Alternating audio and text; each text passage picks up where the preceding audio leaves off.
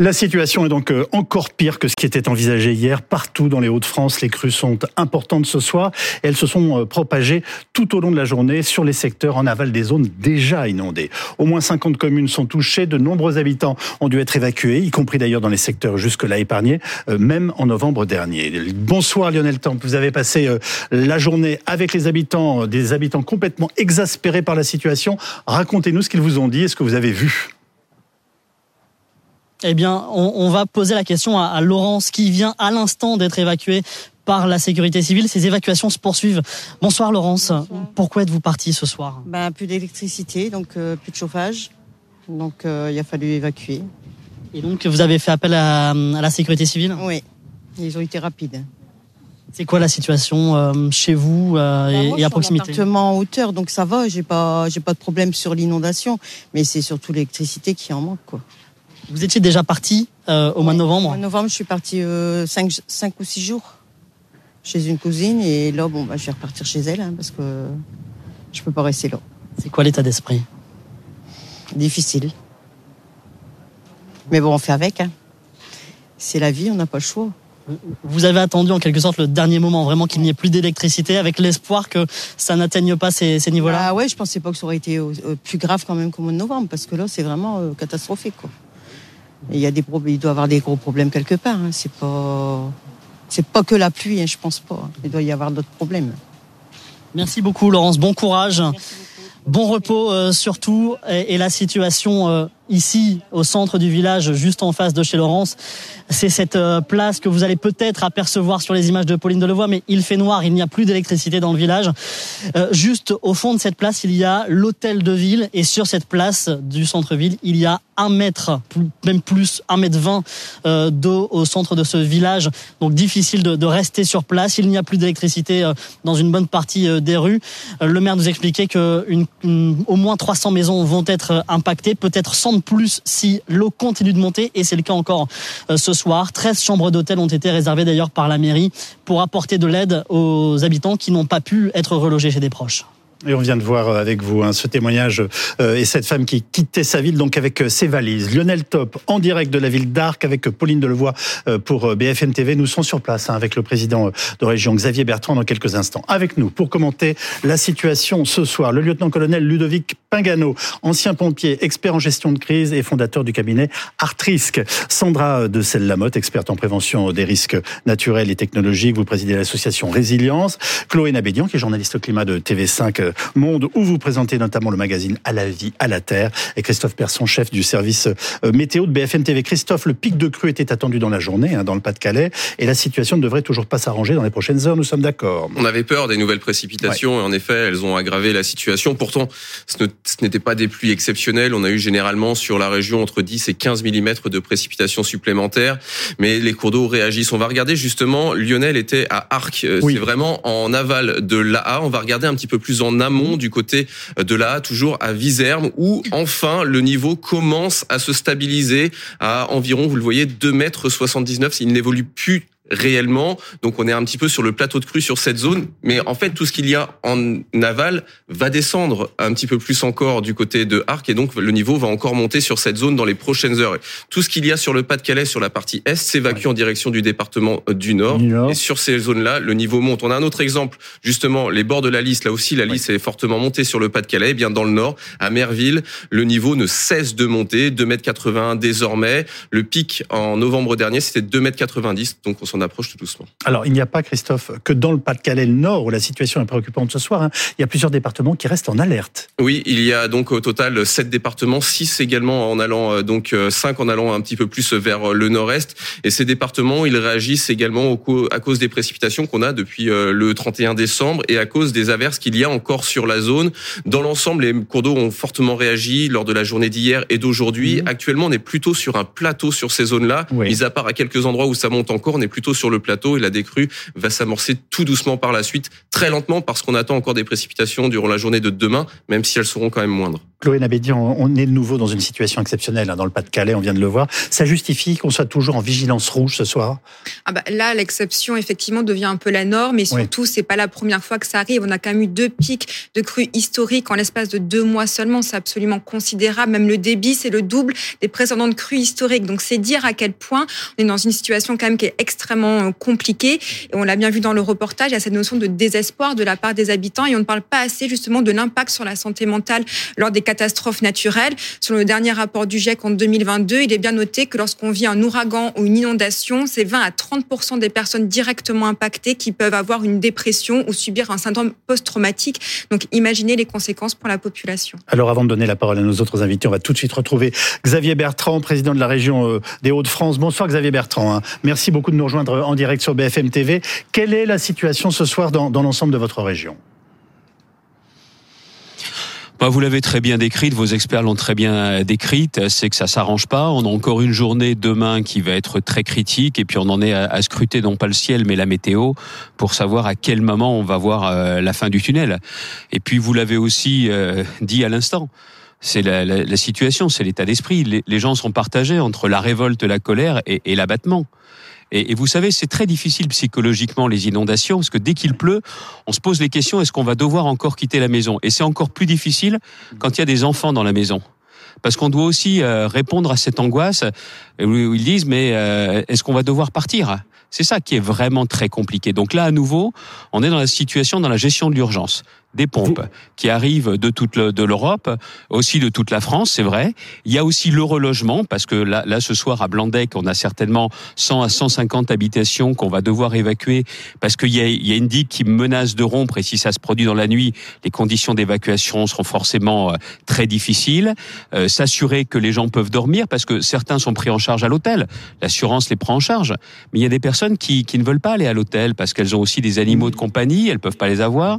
Quand vous avez aussi des membres de la famille qui sont en fauteuil, c'est compliqué aussi dans certains hôtels. Donc c'est la solidarité qui joue à fond. Mais là, vraiment, les gens en ont marre. Hein. Vous, nous confirmez que certaines zones qui n'avaient pas été touchées en novembre sont inondées ce soir, principalement dans le Pas-de-Calais? Oui, bien sûr, mais euh, euh, là on a aussi un, autre sujet, c'est qu'il y a des, zones qui ont déjà été inondées et là ça recommence. Des gens m'ont dit tout à l'heure, mais on va pas pouvoir continuer comme ça, on va pas pouvoir à chaque fois qu'il pleut se demander si on va rester là. On, veut pas avoir à partir, mais c'est peut-être ce qui va ce qui va se produire pour nous et c'est pour ça qu'on a aussi une autre réponse à apporter. C'est qu'il y a des travaux. Ça a été dit tout à l'heure. Vous empêcherez pas la pluie de tomber et des événements exceptionnels vont se reproduire de façon beaucoup plus régulière qu'on ne l'a jamais imaginé. Mais par contre, si on peut pas empêcher l'eau de on peut permettre à l'eau de s'écouler beaucoup plus facilement et aussi d'être retenu par endroits. Et ça, ce travail-là, il va pas pouvoir commencer dans, un an, dans deux ans, dans trois ans. Moi, ce que je souhaite, c'est que avant la fin de l'hiver, on ait des premiers travaux qui soient faits sur le nettoyage des cours d'eau, parce que les cours d'eau sont aussi encombrés par tout ce qui s'est produit depuis novembre. Il faut qu'il y ait des travaux qui se fassent et des communes peuvent pas les faire toutes seules. Et puis, vous l'avez expliqué aussi, euh, il y, a les nappes phréatiques qui sont gorgées. Mais enfin bon, les gens, tout ça, euh, euh, eux, ils veulent pas le savoir. Ils veulent vivre tranquillement. Point à la ligne. Je vous ai bien compris, vous êtes en train de nous annoncer des grands travaux absolument nécessaires et dans des délais rapides indispensable et on peut pas attendre 5 ans, on peut pas attendre 10 ans ni 20 ans. Le nettoyage des cours d'eau, vous voyez, on est une commune tout à l'heure à, à, à Terouane. Il y, a, deux agents communaux, ils peuvent pas aller eux dans les cours d'eau pour nettoyer tous les branchages, tout ce qui a été euh, déposé par les précédentes inondations. Faut des travaux, mais le problème de l'eau en, France, c'est qu'il y a 10 15 personnes qui s'en occupent. Bah ça en fait 10 ou 15 de trop. Faut qu'il y en ait une sous l'autorité de l'État. Euh, il faut des financements, la région c'est pas sa compétence, mais on est prêt à le faire. Mais il faut maintenant que ça soit décidé très vite le ministre vient demain. Moi, je veux lui demander, non pas qu'on annonce des travaux plus tard, mais qu'on donne un planning de début des travaux. Et vous savez, janvier, février, mars, c'est pas les mois les moins pluvieux de l'année. Hein. Alors, on va pas attendre la fin de l'hiver pour faire ces travaux. Xavier Bertrand, euh, alors il y a évidemment les grands travaux qui sont nécessaires, mais il y a aussi l'actualité euh, la, plus proche. Comment envisagez-vous les prochains jours et notamment la rentrée scolaire qui doit avoir lieu lundi? Si vous me dites exactement ce que sera la météo, je peux vous répondre précisément. Mais en attendant, on va faire le maximum pour que les collèges et les lycées, on a des établissements notamment à Limbre qui ont été inondés, mais pour qu'on puisse reprendre les cours et surtout que les transports scolaires puissent être assurés en toute tranquillité. Mais euh, à l'angoisse de, savoir comment les jours qui viennent vont se passer, il y a aussi la question pour les parents, comment on va s'organiser? On va tout faire avec le préfet, c'est la région qui est compétente en matière de transport scolaire pour que la rentrée puisse se faire dans les meilleures conditions possibles. La seule inconnue que j'ai, c'est la météo. On nous annonce qu'à partir du week-end prochain, il va faire plus froid, qu'il n'y aura pas les mêmes pluies, tant mieux, mais j'attends un tout petit peu pour voir. C'est confirmé par Christophe Persson qui euh, vient de hocher de la tête en vous écoutant. En revanche, vous espérez encore pouvoir faire une rentrée scolaire avec des établissements qui seront ouverts. Oui, on est en train de regarder notamment les établissements qui ont été touchés. Je vous dis notamment à Limbre, on fait le point avec les communes, avec aussi les, départements. Mais je sais que pour les parents, que, que la rentrée scolaire puisse se faire dans les meilleures conditions et normalement, c'est quelque chose d'essentiel pour eux, ça je le sais bien.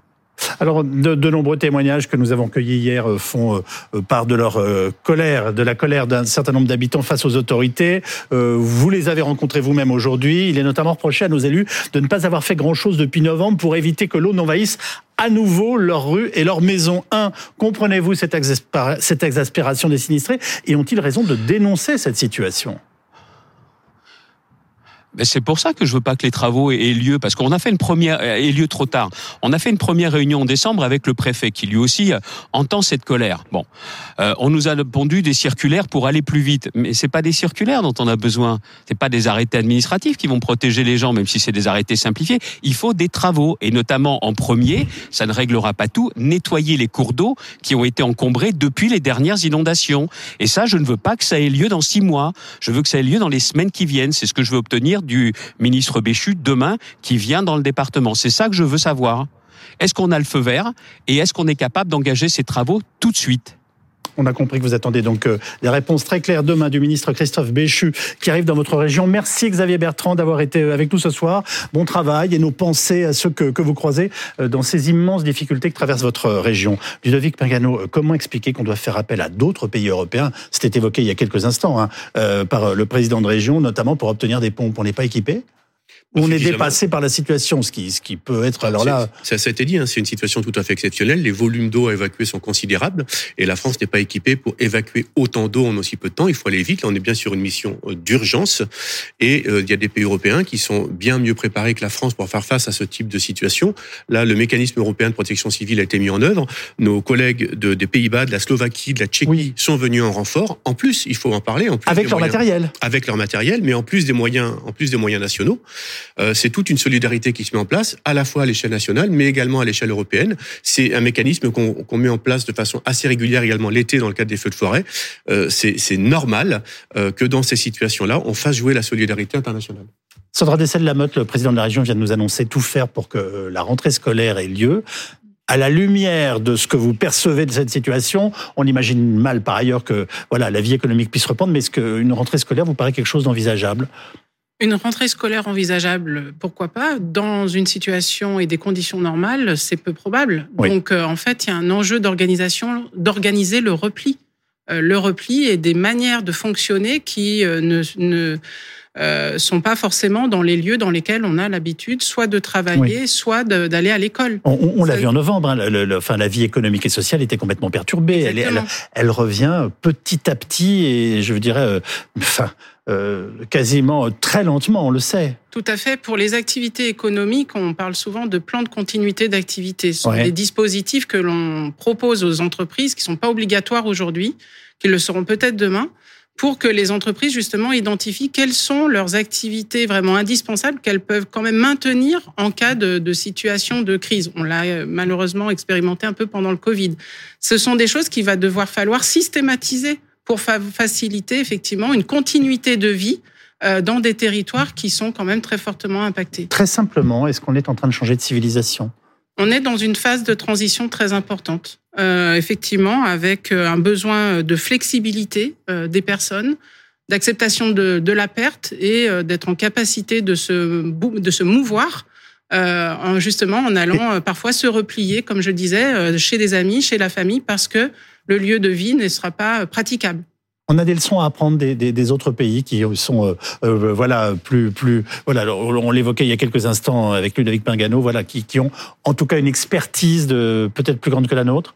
Pas forcément à apprendre. Enfin, on a, on a, on peut apprendre, mais on a, nous aussi, on apprend à d'autres. Je veux dire, dans la mesure où depuis 30 ans, 75% des, euh, des communes françaises ont, ont, ont, eu un arrêté de reconnaissance de, de. Vous nous dites qu'on n'est pas en train de découvrir une situation, mais elle a simplement pris une dimension d'un autre ordre, c'est ça? D'un autre ordre, et euh, on est tous logés, à vrai dire, à la même enseigne. Il y a un très fort enjeu d'anticipation aujourd'hui. Ludovic Magano. Oui, moi je voulais réagir. On peut apprendre des autres pays, mais il faut aussi apprendre, avoir un peu de mémoire. Euh, en France, on, nos, nos, anciens, comme on dit, avaient l'habitude de ces inondations. On avait des villages qui étaient en bord de fleuve et qui étaient régulièrement inondés. Moi, j'ai travaillé pendant des années euh, au bord de la Loire. Euh, les, les, villages qui étaient en bord de Loire étaient inondés, et vous aviez le village du dessus qui, dont les habitants accueillaient les habitants du dessous euh, pour qu'ils puissent, pendant l'inondation, être accueillis, être nourris, être hébergés, etc. Donc, ayons aussi un petit peu de mémoire. Notre civilisation, notre société a évolué. L'urbanisation a, on, a, on, a mis du béton là où il aurait peut-être fallu en mettre. On a installé, on a construit des maisons dans des lits de rivière parce que depuis des années, il n'y avait plus d'eau effectivement, je pense qu'à un moment donné, il va falloir laisser la nature reprendre sa place et apprendre non plus à vivre contre, mais plutôt à vivre avec. Pauline Abédian, vous voulez réagir? Oui, pour compléter, en l'espace de 30 ans dans le Pas-de-Calais, c'est deux tiers des communes qui ont été euh, impactées par des inondations. Donc, les deux tiers, les des, deux communes. tiers des communes. Donc ça signifie à un moment qu'on a construit effectivement les habitations là où ça ne devrait pas du tout être le cas. Et donc il y a ce remodeler quelque part le territoire aujourd'hui qui est essentiel. Vous aviez partant parlé beaucoup de choses, mais c'est des choses à court terme lorsqu'il faut euh, évacuer les choses dans les, dans les lidos. Mais la, le véritable sujet aujourd'hui, c'est l'adaptation. C'est comment on s'adapte dans nos territoires aujourd'hui. Est-ce qu'il est encore logique de laisser les habitations là où elles sont? Est-ce qu'il faut construire différemment ailleurs? Ça, ça sera vraiment le sujet principal et on n'en parle quasiment pas.